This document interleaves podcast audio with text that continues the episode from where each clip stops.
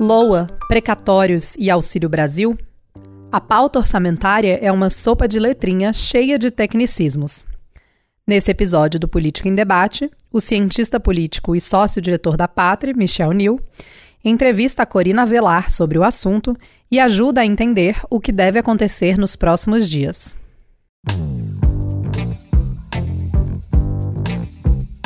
Olá a todos os ouvintes da Estação Pátria. No dia 31 de agosto é o prazo para o governo enviar ao Congresso Nacional a proposta de orçamento para 2022. Para entender como o governo decide onde gastar, o papel e influência do Congresso Nacional nesse processo, converso hoje com Corina Velar, economista especializada em política econômica da Pátria. Olá, Corina. Olá, Michel. Olá a todos os ouvintes do podcast. Corina, primeiramente, algumas perguntas básicas, quase no âmbito da curiosidade. Qual o montante que o governo tem para gastar ano que vem? A gente já tem essa estimativa? Bem, Michel, o montante final vai ser definido na próxima semana, quando o governo enviar de fato né, a proposta orçamentária para o Congresso. Mas a estimativa é que o governo apresente né, uma proposta orçamentária com despesas na casa de um trilhão e meio de reais. É um montante bem significativo, isso representa quase 20% do PIB. Porém, a maior parte desses recursos vão para despesas obrigatórias que já estão previstas em lei ou mesmo na Constituição. Por exemplo, 77% dos gastos da União vão para servidores, folha de pagamentos né, do próprio governo e também para aposentadorias. Quando eu tiro ali os outros gastos obrigatórios, e aí também inclui os pisos constitucionais né, de saúde, educação, entre outras despesas, o que sobra livre para o governo decidir onde alocar, que são as chamadas despesas discricionárias, é apenas 8% dos gastos, o que dá ali mais ou menos uns 120 bilhões de reais. Nesse montante, ainda tem mais um porém. Isso inclui também o pagamento de contas como água, luz, viagens de servidores. Então tem uma parte ali bem significativa que é simplesmente para manutenção e funcionamento ali, né, dos prédios e das unidades, né, é, de trabalho do próprio governo. Nesses 120 bilhões, também é onde está incluído toda a parte de investimento de infraestrutura do governo federal. Então, quando eu falo, por exemplo, de pavimentação de uma estrada, de uma obra de dragagem de um porto, daqueles né, que ainda são da União, não foram concedidos para iniciativa privada, também está entrando tudo nessa pequena parte que é de livre alocação. Outro detalhe que vale a pena mencionar é que, embora né, o governo tenha ali né, um trilhão e meio de reais para gastar, a gente tem déficits desde 2014. Isso significa que o governo gasta mais do que arrecada nos últimos anos, e isso é sim um dos principais problemas que a gente tem hoje na nossa política fiscal. Já que você abordou a questão do governo gastar mais do que arrecada, Corina, é, o Ministério da Economia acabou de anunciar um aumento aí de cerca de 35% na arrecadação no último mês. Isso dá um pouco mais aí de 170 bilhões de reais. Esses crescimentos contínuos podem dar mais espaço para o orçamento ano que vem? Infelizmente, não. Esse crescimento de 35% na arrecadação foi frente a julho de 2020, quando a gente ainda tinha restrições maiores em relação ao funcionamento do comércio e serviços e que impactaram de forma significativa é, a arrecadação. Além disso, esse crescimento reflete né, um pouco da retomada da economia que a gente teve no início desse ano e há dúvidas né, se a gente vai conseguir manter esse ritmo de, de retomada para os próximos meses e também para 2022. Bom, entendi que isso é uma estimativa. E como que ela é calculada? Como que ela é prevista? Sim, isso é uma estimativa. Toda vez que o governo envia uma proposta de lei orçamentária é, para o Congresso, ele constrói né, é, as estimativas de receitas e despesas com base em expectativas né, de PIB, inflação, taxa de juros e outros indicadores econômicos. Uma questão é que essas estimativas normalmente são otimistas, ou seja, o governo prevê né, que o PIB vai crescer mais do que efetivamente acontece, que a inflação vai estar sob controle. Quando essas estimativas otimistas não se concretizam, o governo precisa fazer um contingenciamento, o que na prática é aquele volume de 120 bilhões de reais, os 8% de despesas discricionárias que o governo tinha ali disponíveis para livre alocação, precisam ser comprimidos ainda mais para acomodar possíveis quedas na arrecadação. Esse número chama muita atenção, Corina. É... Já que 92% das despesas são obrigatórias, o Congresso Nacional vai discutir somente esses 8% do orçamento? Não tem margem para mais nada? Tem margem para alguma discussão no âmbito das despesas obrigatórias. É, como eu comentei, a maior parte delas é sim bem rígida, são aquelas voltadas para pagamentos né, de aposentadorias, folha de pagamento dos servidores, mas algumas despesas, como os mínimos constitucionais de saúde e educação, podem sim e são efetivamente discutidos pelos parlamentares. Afinal, eles podem decidir, entre os vários programas e ações para saúde e educação, qual deles receberão recursos.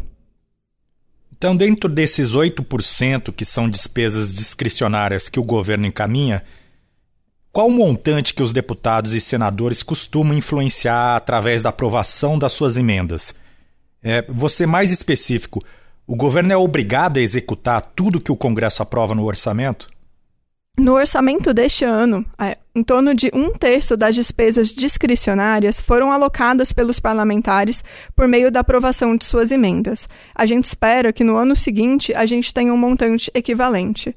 Mas você também perguntou se o governo federal, ou seja, o Poder Executivo, é obrigado a de fato executar e liberar essas emendas. Isso é verdade para apenas duas modalidades delas: as emendas de bancada e as emendas individuais. Atualmente, esses dois tipos de emendas correspondem a um valor em torno de 17 bilhões de reais. Mas, no ano passado, a gente teve uma inovação bem relevante, que foi a criação das emendas de relator, que ficaram conhecidas como RP9 ou orçamento paralelo. Essas emendas de relator são mais do que a soma das emendas de bancada e das emendas individuais. Por exemplo, para 2021, o Congresso conseguiu aprovar emendas de relator no montante de 26 bilhões. Após veto e contingenciamento por parte do Poder Executivo, esse montante caiu para 16 bilhões e 800 milhões. Ainda assim, é um montante bem próximo né, das outras duas categorias de emendas que a gente tem. Uma diferença importante entre as emendas de relator e as emendas de bancada individuais é que, embora as emendas de relator não sejam de execução obrigatória, ou seja, ficam ali né, para margem de negociação entre o Poder Executivo e Legislativo, elas não têm área específica para serem aplicadas, ou seja, podem ser destinadas para qualquer ação dentro do orçamento da União e não tem limite de valor, ou seja, você pode, para uma determinada ação, alocar o montante que você quiser. Essas emendas, o tal do RP9, é onde hoje se concentra as discussões e negociações entre o legislativo e executivo sobre o orçamento. Daqui para o fim do ano, ainda tem mais de 12 bilhões de reais dessa modalidade de emenda para ser liberado.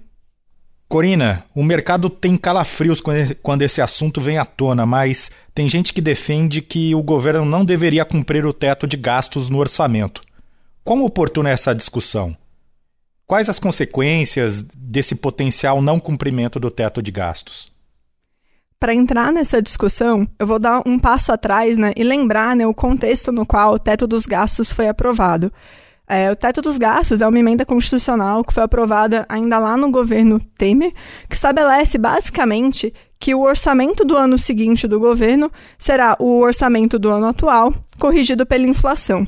O principal objetivo dessa medida era representar um comprometimento do governo com a austeridade fiscal, em um cenário em que o Brasil né, já tinha ali né, déficits primários né, consecutivos e que a gente também tinha acabado de perder o grau de investimento. Então, era uma sinalização bem importante frente a esse momento que a gente estava passando né, de confiança junto com os nossos investidores. Quando a gente fala de discussão de teto dos gastos atualmente, tem dois lados que a gente pode olhar. O primeiro seria ali, né, quase que um copo meio cheio, de que é o fato de que como a inflação está alta, a gente tem ali uma inflação de mais de 8% atualmente, é, criou-se uma expectativa de que talvez isso desse algum fôlego ou margem de manobra dentro do limite do teto. Afinal, a, o orçamento do ano que vem será corrigido pela inflação atual e que está bem alta. Por outro lado, 80% das despesas do governo federal também são corrigidas pela inflação. Então, se eu tenho uma inflação alta agora, uma parte bem significativa das despesas do governo vão estar crescendo nesse mesmo ritmo. Com isso, a gente acaba tendo né, uma pressão sobre o teto dos gastos com o crescimento das despesas obrigatórias e também com o ânimo do governo de querer criar outros projetos e iniciativas. Dito isso, esta é sim uma discussão inoportuna, porque passa uma mensagem de que o país estaria abandonando o comprometimento feito anos atrás é, de ter uma política fiscal mais austera, e isso acaba assim comprometendo a imagem do Brasil perante os investidores e o mercado. Corina, o ministro da Economia Paulo Guedes, ele chegou com uma continha que ninguém esperava, que é o aumento aí da execução de precatórios para o ano que vem. Esse aumento está na ordem de mais de 30% do que foi feito esse ano, por exemplo, do que foi estimado para esse ano, e representaria aí um impacto de dezenas de bilhões de reais.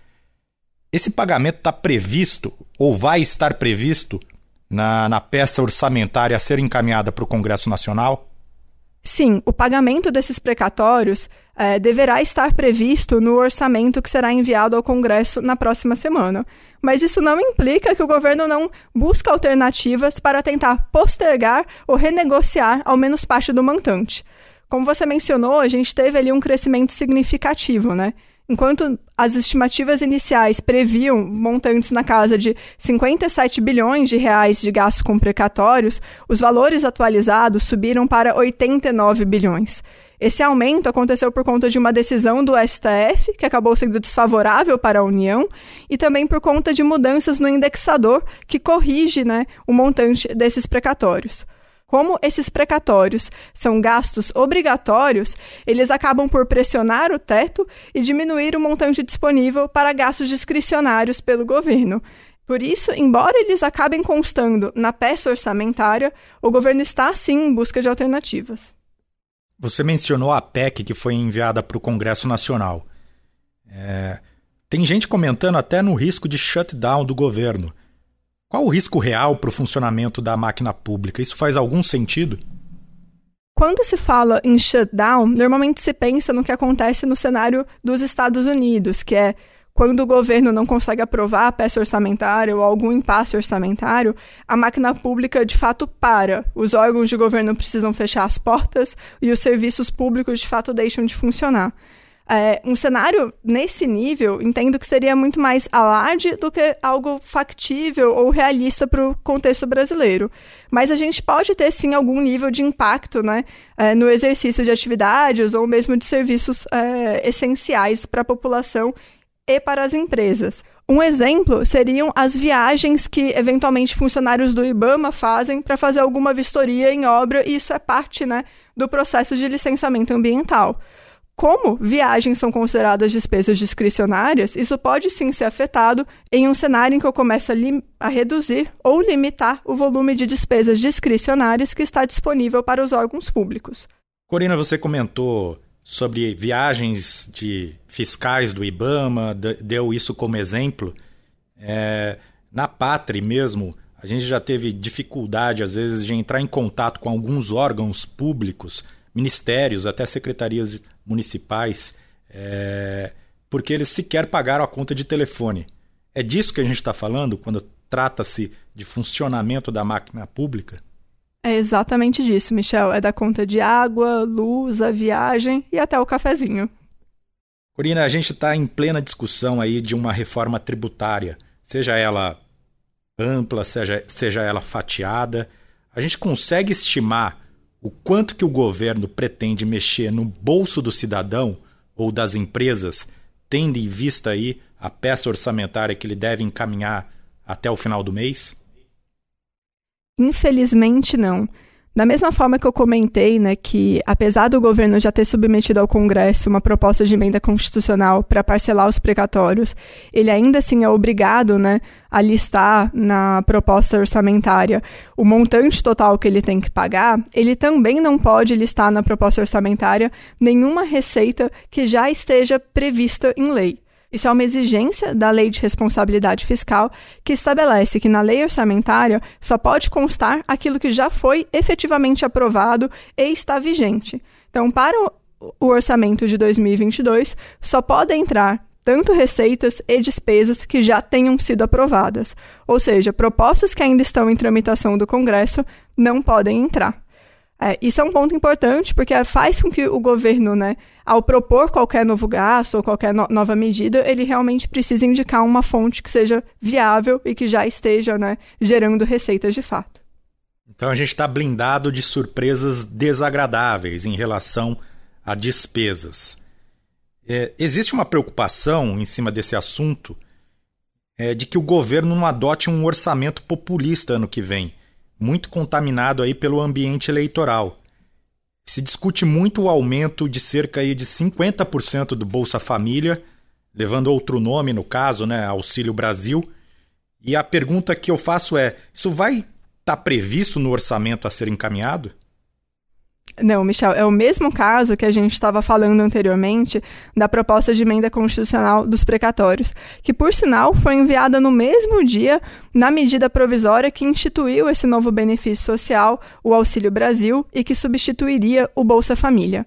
É, um ponto interessante né, sobre esse programa social, no entanto, é que o governo ainda não definiu o valor do benefício, ou seja, a medida provisória que está tramitando no Congresso não traz ainda os valores que serão efetivamente gastos com o programa.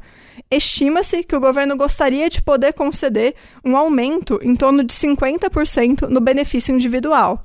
Para isso, o governo precisaria de 18 bilhões adicionais aos 35 bilhões que já são gastos né, com o Bolsa Família. E aí, para que ele possa efetivamente né, aprovar este programa, aí sim ele vai precisar indicar ou a redução de uma despesa equivalente ou uma nova fonte de origem de recursos a partir do aumento da arrecadação. Outro ponto que acho que vale a pena trazer também é que você comentou que a gente então poderia estar blindado né, a possíveis surpresas. É, isso também, infelizmente, não acontece, porque no final das contas o orçamento é construído né, a partir de estimativas, como a gente conversou né, é, um, pouco antes, e se essas estimativas tipo, não se concretizarem, a gente pode sim também ter problemas. Bom, é bom saber que a gente, é, se não estar blindado de surpresas, o governo tem que se virar em relação a ajustes da execução orçamentária para novas despesas criadas. Corina, existe uma outra grande preocupação pelo menos do setor produtivo, em relação à adequação do governo à PEC emergencial, que dispõe aí sobre algum nível de diminuição de benefícios tributários. Como é que está essa discussão? É, Sim, Michel, essa revisão né, de benefícios fiscais e possibilidade de redução desses benefícios tributários seria uma das alternativas que o governo teria para financiar né, programas como né, essa remodelação do Bolsa Família ou outras iniciativas que impliquem em aumento de gastos. Né? A PEC ela foi promulgada em meados de março e ela estabeleceu ali que em até seis meses após a sua promulgação, ou seja, até 15 de setembro, o governo teria que enviar ao Congresso Nacional uma proposta de redução de benefícios tributários. É, a ideia é que no prazo ali né, de oito anos, esses benefícios tributários sejam reduzidos até atingir o patamar de 2% do PIB. Isso vem sendo discutido dentro do governo? É, isso sim vem sendo discutido dentro do governo, com esse viés né, de ser uma forma de abrir espaço né, para alocar outras despesas. Por outro lado, no entanto, o governo não tem nenhuma penalidade se eventualmente ele não conseguir cumprir essa redução é, no montante alocado para benefícios fiscais. Então é uma discussão que vai acontecer, mas talvez não tanto com a urgência quanto se espera, dado que é um prazo estabelecido na Constituição. Perfeito. Por fim, Corina, o Congresso tem até quando, de fato, para discutir e aprovar o orçamento do governo para o ano que vem?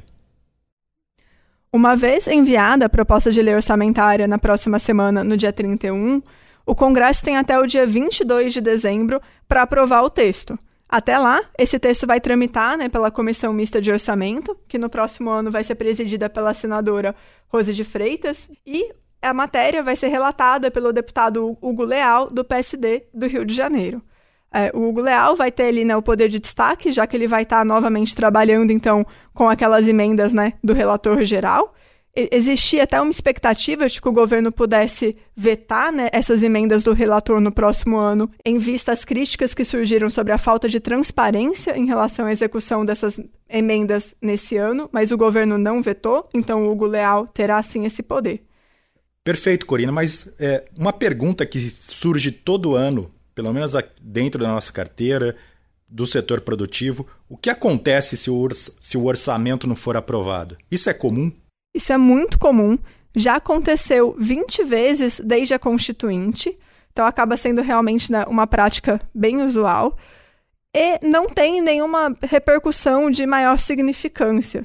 É, na prática, quando o orçamento não é aprovado pelo Congresso dentro do prazo, a gente entra então né, no ano né, em que esse orçamento deveria ser executado e o Poder Executivo pode então, é, a cada mês, executar até o limite de um dozeavos da proposta orçamentária. E ele segue, então, trabalhando dentro desse limite até que o Congresso efetivamente aprove o orçamento. Mas acho né, que para a próxima semana, a principal expectativa que fica em relação a qual vai ser a sinalização que o governo vai dar do ponto de vista de austeridade fiscal. A gente comentou, né, ao longo dessa conversa, várias propostas que o governo apresentou recentemente que não foram muito bem recebidas pelo mercado, porque poderiam sinalizar ali, né, uma falta de comprometimento com o teto dos gastos, uma tentativa, né, de parcelar ali os precatórios. Então a equipe econômica sinalizou que tentaria enviar uma proposta orçamentária com um déficit menor do que o que está autorizado. Isso seria uma tentativa da equipe de acalmar um pouco os mercados e sinalizar que a gente segue sim comprometido né, com o resultado primário e com uma política fiscal mais austera. Então é bem importante a gente prestar atenção na forma com que o orçamento do ano que vem será encaminhado para o Congresso Nacional até o final deste mês. Gostaria de agradecer a sua presença, Corina, e também a todos os ouvintes da Estação Pátria. Obrigada, Michel. Obrigada a todos os ouvintes. Até a próxima. O podcast Política em Debate é um produto da Pátria, consultoria de public affairs calcada em método, transparência e inovação. Nós acompanhamos políticas públicas de todas as áreas temáticas e prestamos serviços de aconselhamento estratégico para empresas de diferentes setores. Inclusive, sempre analisamos as peças orçamentárias. Quer saber o que temos a dizer sobre a LOA na semana que vem?